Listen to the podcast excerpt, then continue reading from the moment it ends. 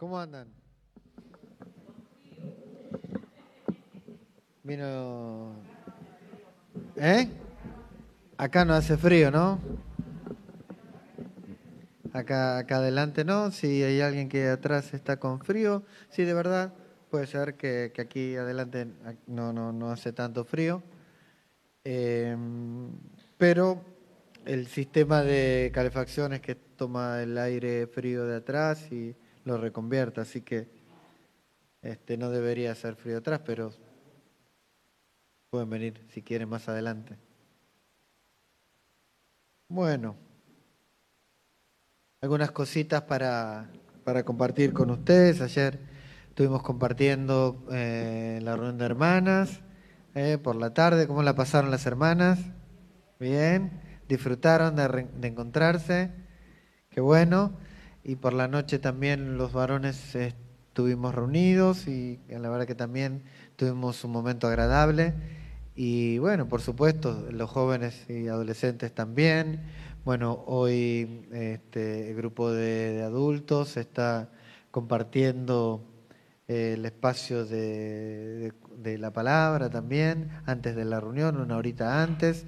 Así que bueno, bien. Em, y bueno, seguimos con, la huerta y ahí estuvimos trabajando hoy. Ya Juancito vio sus primeros frutos.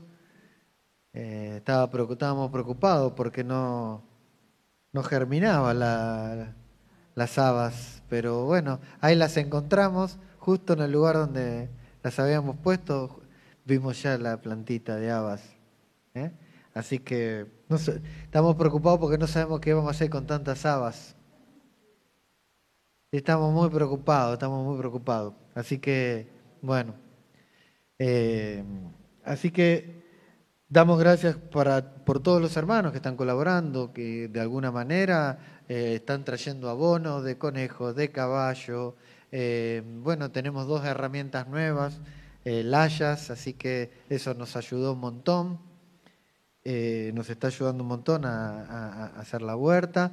Estamos previendo que como algunos hermanos, algunas personas no pueden venir el domingo por la mañana, si quieren el domingo por la tarde, los que quieran, si quieren venir, eh, Joaquín está dispuesto a venir también el, sábado por, la tarde con algún grupo a compartir el espacio de, la huerta. Queda mucho por sembrar todavía. ¿eh? No cobran entrada, dice Joaquín. Joaquín no cobra entrada. Bueno. Vamos a abrir la Biblia en el profeta Ezequiel, un texto que estamos meditando, muy, muy bonito, eh, muy interesante. Eh, recordemos que el, libro del profeta Ezequiel transcurre en medio de, la cautividad del pueblo de Israel, no ya a partir de Ezequiel de los 70 años de, cautiverio, sino cuando es derrocado el reino del norte por manos de los asirios, todavía Jerusalén no había sido derrocada por manos de Babilonia, todavía no estaban dentro de los 70 años de cautiverio. Ayer estuvimos leyendo un texto, el pastor Oscar nos traía un, pensamiento acerca de Nehemías, justo cuando se cumplen los 70 años de cautiverio de Babilonia, este, bueno, transcurren los textos de Esdras y de Nehemías, con Ageo, Zacarías también, esos libros del Antiguo Testamento. Pero aquí eh, estaba en el campamento de los refugiados y Ezequiel, que era de tradición sacerdotal, eh, bueno, Dios lo convoca y se transforma, o Dios lo convoca como profeta y lo hace profeta. Y ahí empieza a proclamar la palabra de Dios. Algunas imágenes son muy fuertes y muy duras de Ezequiel eh, compartiendo eh, la palabra con, el pueblo. Expresiones muy difíciles de, de, de digerir porque es, muy, muy confrontativo, muy enfrentativo eh, Ezequiel con, con, el pueblo. En realidad Dios que le pide a Ezequiel que le diga al pueblo lo que le tenía que decir. Pero en realidad lo que estaba buscando Dios es lo que vamos a leer aquí en dos oportunidades. ¿Qué era lo que buscaba Dios con todo esto? Capítulo 14 de Ezequiel. Verso 6. Voy a leer en la versión de Reina Valera contemporánea, que dice, por lo tanto, dile de mi parte al pueblo de Israel, capítulo 14, verso 6, por lo tanto, dile de mi parte al pueblo de Israel, apártense de sus ídolos y vuélvanse al Señor su Dios. Vuélvanles la espalda a todas sus acciones repugnantes. ¿Qué era lo que estaba buscando Dios con todas estas expresiones duras? Que el pueblo se arrepintiera, que el pueblo se volviera, volviera a Dios. ¿eh? No es el único texto que lo está diciendo aquí, no es el único hallazgo, sino vamos a leerlo más adelante. Eh, a ver, aquí en el capítulo 18. Capítulo 18, verso 30. Capítulo 18 de Ezequiel, verso 30. Así que, pueblo de Israel, voy a juzgar a cada uno de ustedes según sus caminos. Por lo tanto, vuélvanse a mí, apártense de, de todas sus transgresiones, para que su maldad no sea la causa de su ruina, para que la maldad no sea la causa de la ruina. Bueno, eh, si volvemos al capítulo 14, verso 6, eh, utiliza tres expresiones con respecto al, volver. Eh, en otras versiones dice convertidos. Es la misma, es la misma expresión. Convertidos y volveos es el mismo término hebreo. No, no es diferente. las traducciones bíblicas al español las traducen como volverse, convertirse, pero es, es lo mismo. En tres, tres eh, oportunidades en este texto dice lo mismo. Capítulo 14, verso 6. Apártense, es esa, es esa misma palabra. Vuélvanse al Señor y vuélvanles la espalda. Es, las tres expresiones son iguales, o convertido, como dice, y volver, es la misma expresión hebreo. abandonar, dejar de hacer. En realidad, en realidad el, convertirse, el volver, significa el dar la espalda, el girar el rostro, el cambiar ciento, eh, sí, 180 grados. 180 ¿eh? grados, ya está geometría a marzo. ¿eh? 180 grados, ¿eh?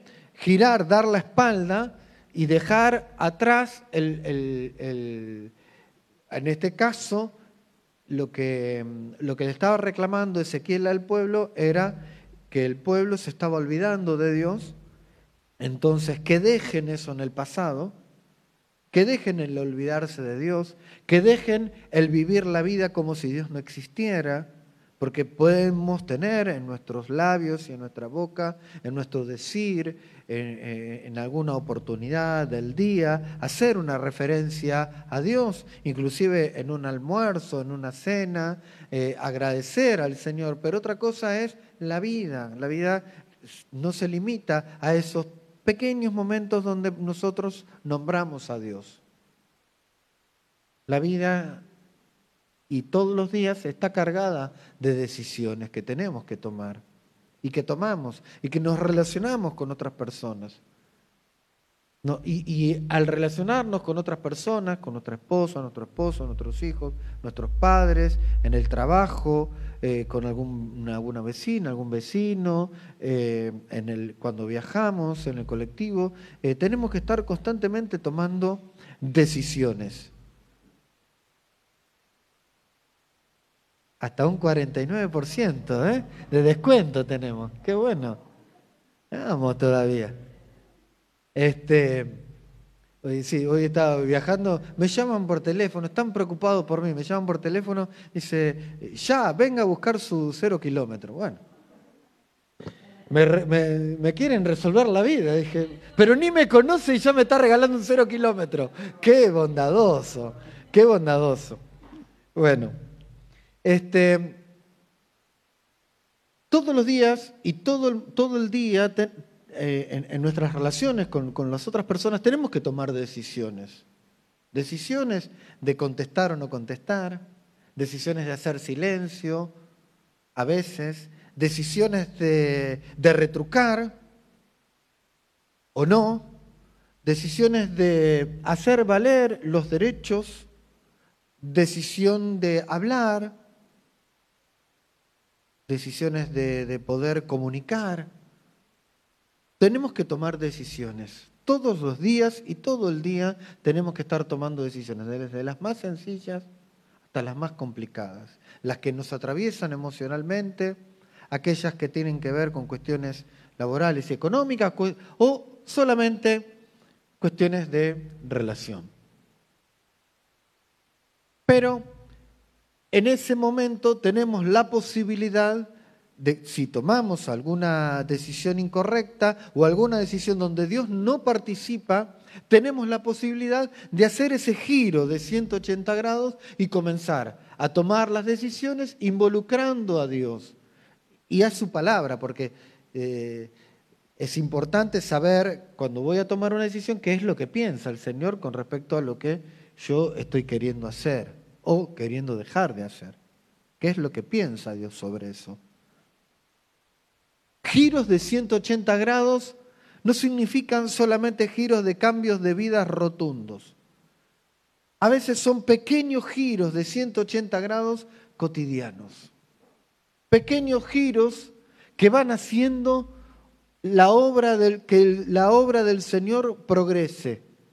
Pequeños giros de 180 grados que vamos eh, logrando ese proceso de la salvación crecer y madurar en la fe. A veces estamos esperando giros de 180 grados rotundos de la vida que cambien totalmente las cosas, a veces como por arte de magia. Pero ¿será lo que Dios demanda totalmente?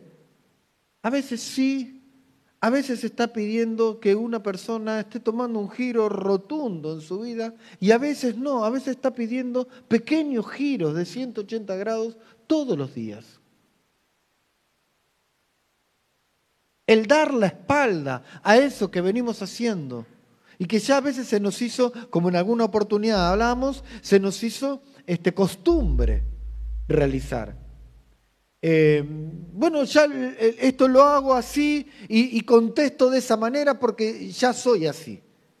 Bueno, posiblemente posiblemente haya un cambio de 180 grados rotundo que no se pueda dar porque ya se lleva todo una cantidad de años reaccionando y siendo de esa manera.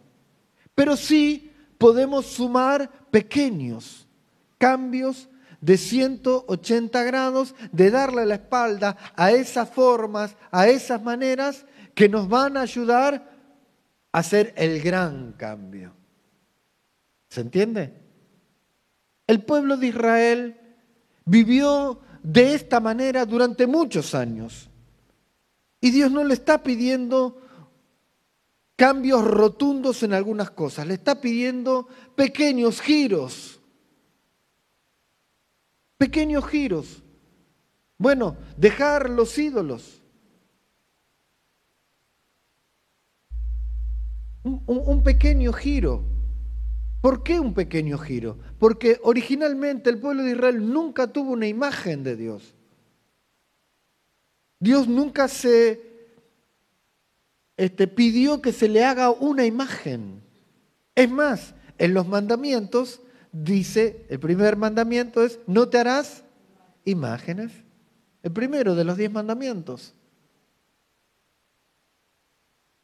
Bueno, pequeños giros. Claro que cuando uno trae una costumbre arraigada en la vida de esa manera, en mi casa, cuando, cuando empezamos a, venir a la iglesia, bueno, este,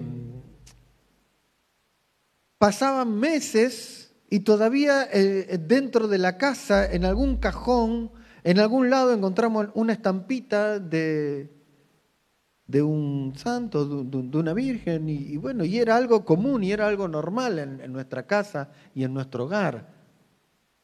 Eh, y, ponerlas en, todos lados pensando que eso nos iba a ayudar y nos iba a servir en la espiritualidad de la casa. Pero la espiritualidad de la casa no pasa por las imágenes, no pasa por las cosas que tocamos, sino que pasa por nosotros, a través de nosotros. Por eso es importante que la espiritualidad en la casa se vaya construyendo con pequeños giros cotidianos de 180 grados. De volvernos, de dar la espalda a esa manera de actuar con la que venimos arrastrando, a veces de años. Y todos tenemos algún pequeño giro que dar todavía. Todos. Y cada uno de nosotros, todos los días tenemos que dar pequeños giros de 180 grados. Tenemos que ser nada más que reflexivos y conscientes de que lo que venimos haciendo no es productivo para nuestra fe, no es productivo para la vida espiritual, no es productivo para mi prójimo, no es productivo para, para, el, el desafío de madurar en la fe, de crecer. No es productivo. Bueno, el arrepentimiento también es algo que golpea en el orgullo del ser humano, golpea en la durez y en la soberbia del ser humano. Algunas personas dicen, la verdad, yo no tengo nada que arrepentirme de la vida. ¿No? Es común escuchar esto. Lo que hice, lo hice y no tengo nada de qué arrepentirme. Bueno, ¿quién habrá quedado detrás, no? ¿A cuántas cabezas habrá pisado para llegar a decir que no tiene nada de qué arrepentirse? Todos tenemos algo de qué arrepentirnos. ¿Mm? Pero claro, como chocan en, nuestro orgullo, chocan en nuestra dureza a veces de corazón, bueno, que es precisamente lo necesario para dar esos pequeños giros de 180 grados o grandes giros de 180 grados, ¿qué es lo que Dios necesita para ayudar a girar? Un corazón humillado, ¿eh? un corazón blando. En algunas versiones de la Biblia dice contrito y humillado. Un corazón blando significa. Un corazón abierto, dispuesto. No tengo fuerzas para girar los 180. Me da la nafta nada más que para los 90. Bueno, yo te ayudo los otros 90. Dice Dios. Y tenemos el empujoncito de Dios. Pero necesitamos ese corazón blando, ese corazón dócil. Sin ese corazón dócil es muy difícil. Para aprender algo se necesita eso. Los procesos de enseñanza, aprendizaje, se van construyendo también con deconstrucciones, se van construyendo porque nosotros lo que venimos sabiendo frente a la novedad de un nuevo eh, desafío de aprendizaje, necesitamos decir esto que, que yo ya sé no es tan así como lo venía pensando. Si quiero aprender algo nuevo y que sea más efectivo lo que estoy haciendo, ¿qué necesito? Ser blando de corazón, no tosudo. Eso trasládelo a la vida. A la vida. Trasladémoslo a la vida. Hay algo nuevo que tengo que aprender, es pedir perdón. Tengo que aprender a pedir perdón. Es algo nuevo. No, yo no voy a pedir perdón nunca. Bueno, pero dañaste con tus palabras, dañaste con tus gestos. Bueno, vas a tener que pedirle perdón a la persona. No, yo no tengo nada que pedir perdón. ¿no? Esa persona es muy difícil que aprenda el valor tan importante del ser humano, del saber pedir perdón. Algunos dicen, el que sabe pedir perdón es, un caballero. No, también es una dama. es el valor del ser humano. Si el ser humano aprende a pedir perdón, bueno, es maravilloso. ¿Por qué? Porque tiene ese valor de dar ese pequeño giro de 180 grados.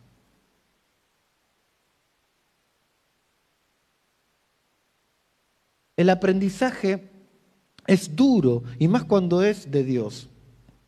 El pueblo de Israel le costó mucho. 70 años de cautiverio no fueron gratis. No fueron fáciles. Bueno, nosotros tenemos que aprender de eso. No, no tiene que ver con la edad. No tiene que ver con que si soy un, bueno, esto es para los jóvenes. No, no, tiene que ver con la edad.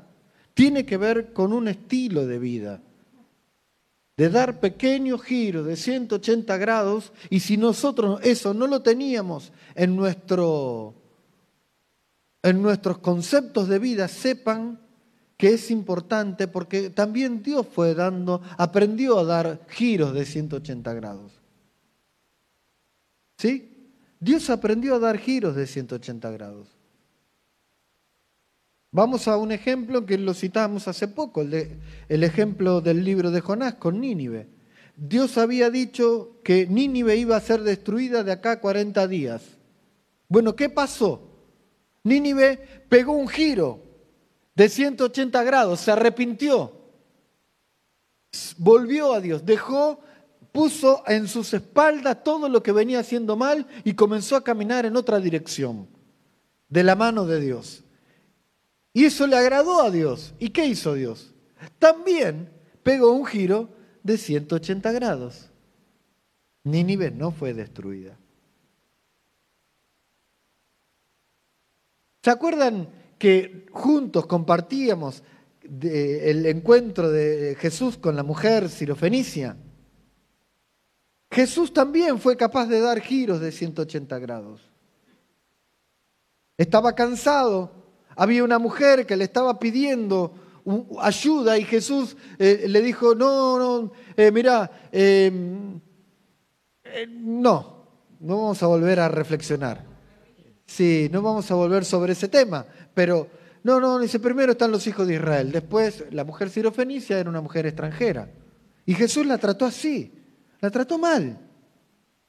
La mujer le dijo, no, no, no, un momentito, momentito, le dijo la mujer momentito, que también nosotros somos hijos de Dios.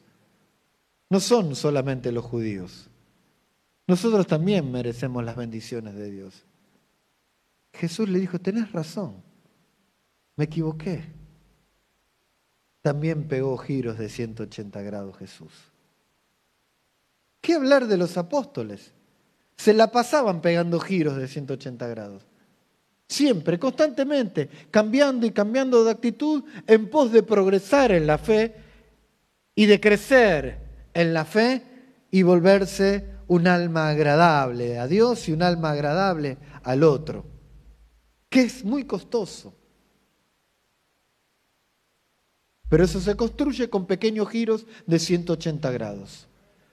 Bueno, claramente Juan lo escribe en sus cartas cuando dice que si confesamos nuestros pecados, Él es fiel y justo para perdonarnos y limpiarnos de toda maldad. Lo dice de una manera cruda, lo dice de una manera hasta como doctrinal y teológica, pero es esto, es ser capaces de confesar, de decir, y de pegar 180 grados, giros de 180 grados. Y si no tenemos la fuerza, por lo menos 90, Dios nos ayuda y nos limpia de todo eso que vamos dejando en la espalda, atrás, en el pasado. Nos limpia de toda maldad. De eso se trata el perdón. Porque cuando Dios toma un corazón blando y se arrepiente se vuelve, gira, dispuesto a la conversión, Él hace el resto, Él hace la obra de perdón, Él hace la obra de salvación de esa alma que estaba perdida, estaba caminando de una manera y de una manera, de una manera que lo único que estaba cosechando era odio, rencor y mal y mal y mal y mal y enojo y preocupación y estrés. Iba y iba, iba, iba, iba, iba, iba, iba, y hasta que un día paró hizo un pequeño giro, un pequeño giro porque algo le gustó, algo le agradó, algo de la palabra de Dios entró en el corazón, hizo como, oh no, para, para, para, tengo que parar un poco. Y Dios está empezando a hacer el resto. Y va a empezar a hacer el resto. Pequeños giros de 180 grados eh, y se suman y se suman, van a generar un gran giro en tu vida. Pero solo necesita el Señor ese corazón blando. Un corazón endurecido era el que le advertía a Ezequiel que el pueblo tenía. Mirá, Ezequiel, que no te mando un pueblo fácil. es un pueblo difícil. No porque no te entiendan lo que decís, sino porque no les entra. Pequeños giros. ¿Quiénes están dispuestos a dar pequeños giros en su vida? ¿Eh? Yo, yo quiero dar un pequeño giro. Yo quiero dar un pequeño giro.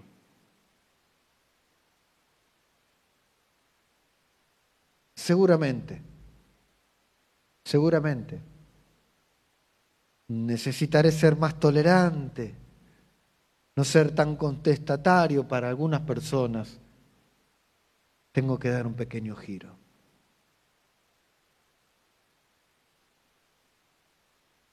Me muerdo a veces para contestar y decir, pero no.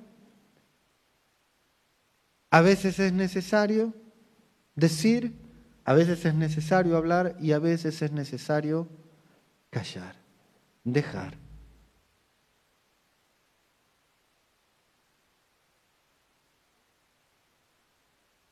Pequeños giros. ¿Cuáles son los giros que tenés que dar vos?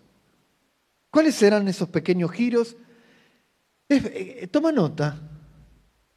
Toma nota.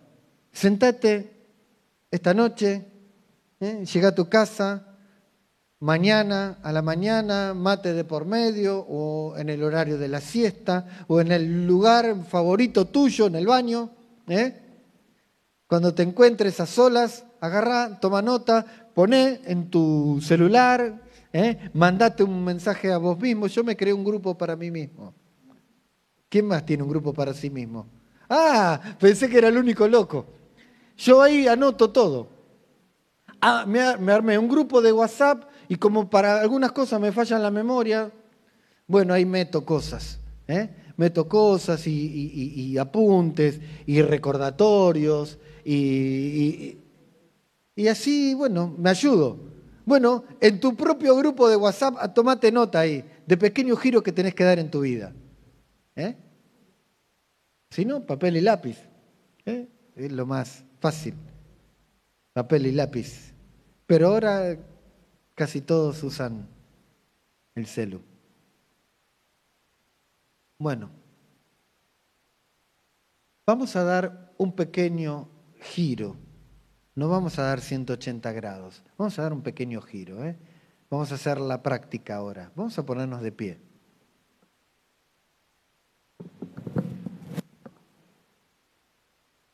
Muy bien. ¿A quién no saludaste hoy? ¿A quién no saludaste hoy? ¿Eh?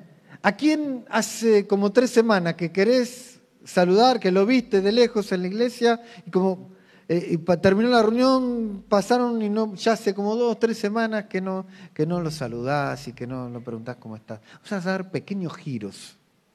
¿eh? Acércate a esa persona. ¿eh? Rompe. Da esos no te pido 180 grados, unos 20, 30 grados, 25, 45, 90 grados. No llega a 180, acércate.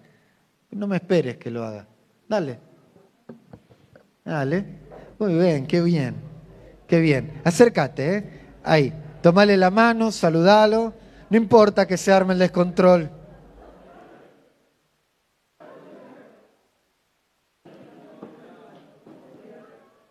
Muy bien.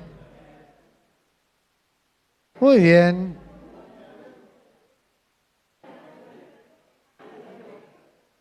Algunas personas quizás no conozcas.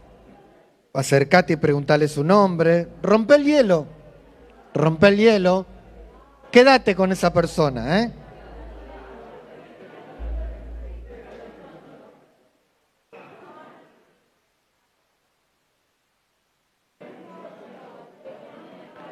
Rompe el hielo, quédate ahí. Bueno, quédate con esa persona, no te quedes solo, no te quedes sola.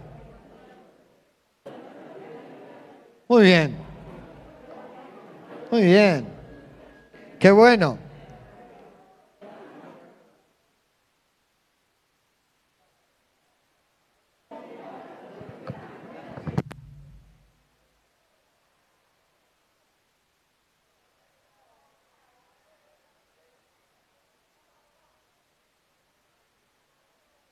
Muy bien. ¿Estamos? Muy bien, quédate con esa persona. Mira, te propongo un giro más. Nadie se quede solo, nadie se quede sola. Te propongo algo más, un pequeño giro más.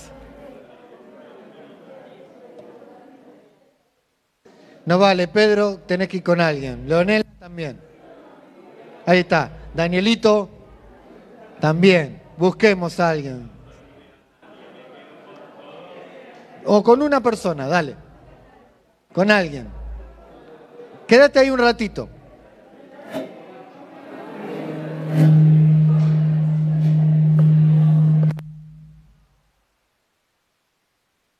Quédate ahí un ratito.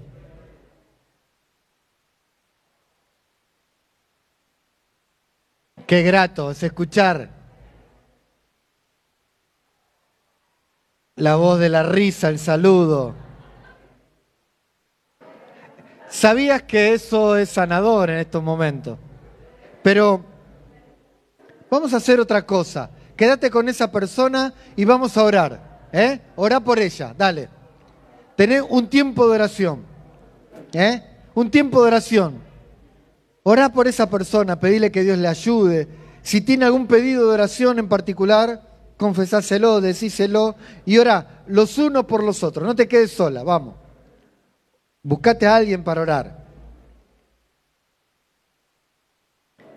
Señor, te agradecemos por estar en tu casa y poder reunirnos con nuestro hermano, nuestra hermana, estar juntos y poder disfrutar de este tiempo. Rogamos, Señor, que en este momento particular, donde se están encontrando, se están saludando, Señor, y, algunos reencontrando, te ruego, Señor, que eh, escuches la oración de mi hermana, de mi hermano, que pongas tu mano poderosa en esa relación, en las relaciones de tu pueblo, en las relaciones entre en, el grupo de varones, en el grupo de mujeres, de niños, de adolescentes, de jóvenes. Señor, te ruego que pongas tu mano poderosa, que esas buenas relaciones sean multiplicadoras de nuevas relaciones, pequeños giros de 180 grados que comencemos a dar en nuestras relaciones laborales, en nuestras relaciones de estudio, de familia. Señor, rogamos que bendigas cada hogar, cada trabajo, bendice en cada persona. Señor, te necesitamos. Bendice nuestro entorno. Bendice. Ayuda. Fortalece. Levanta. Redirecciona, Señor. Y que tu Espíritu Santo sople de manera especial esta tarde, noche, particularmente para aquellos que están tomando decisiones de girar 180 grados o de dar pequeños giros o rotundos giros en su vida, te ruego, Señor, que los bendigas, que los ayude, que los fortalezca, Señor. Bendice a mis hermanas y a mis hermanos, a esos corazones dóciles, capaces de dar pequeños o grandes giros en las diferentes situaciones de vida que les toque. Tenemos el ejemplo de aquel que era recaudador de impuestos, Señor, que vos que quisiste posar en su casa y no solamente valoraste el gesto de saqueo, sino también valoraste el gesto de todas las personas que estaban ahí, que estaban dispuestas a dar giros de 180 grados. Y vos reflexionabas y decías, Señor, que no venías a buscar a aquellos que estaban bien orientados o aquellos que estaban sanos, sino aquellos que estaban en la dirección incorrecta, aquellos que estaban enfermos, aquellos, Señor, que estaban en sus pecados y que eran capaces de dar pequeños giros, como lo fue saqueo. Por eso, Señor, recuerdo, y así como obraste en él y en aquellos en aquella casa, te ruego que obres entre nosotros hoy. Te lo pedimos por tu Hijo Jesús. Amén, amén, amén. Que el Señor te bendiga.